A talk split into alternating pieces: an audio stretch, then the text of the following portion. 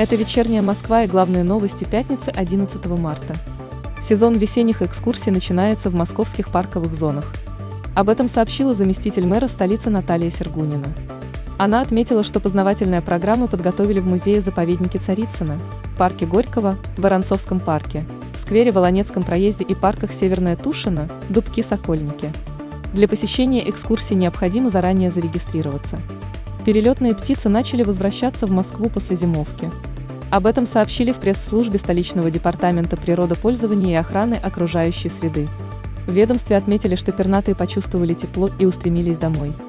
По словам специалистов, первыми в столицу вернутся грачи, обыкновенные скворцы, белые трясогузки, сизые чайки, зяблики, черки-трескунки, полевые жаворонки и чибисы. Соответствующая информация опубликована в новостном агрегаторе СМИ-2. Федеральные и региональные меры поддержки семей с детьми непрерывно развиваются в России и отвечают запросам населения.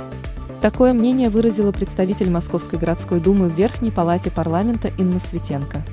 Она отметила, что политика государства нацелена на последовательную материальную и нематериальную помощь таким семьям. Правительство Москвы распространит практику заключения офсетных контрактов на все комплексы городского хозяйства в целях импортозамещения.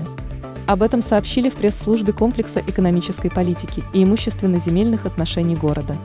Офсет предусматривает не только поставку товара заказчику, но и встречные инвестиционные обязательства поставщика, создание, модернизацию или освоение производства этого товара на территории города. В рамках объявленных мер поддержки бизнеса земельные участки под строительство таких производств будут предоставляться по льготной ставке 1 рубль. Московский международный кинофестиваль перенесут с апреля на более поздний срок.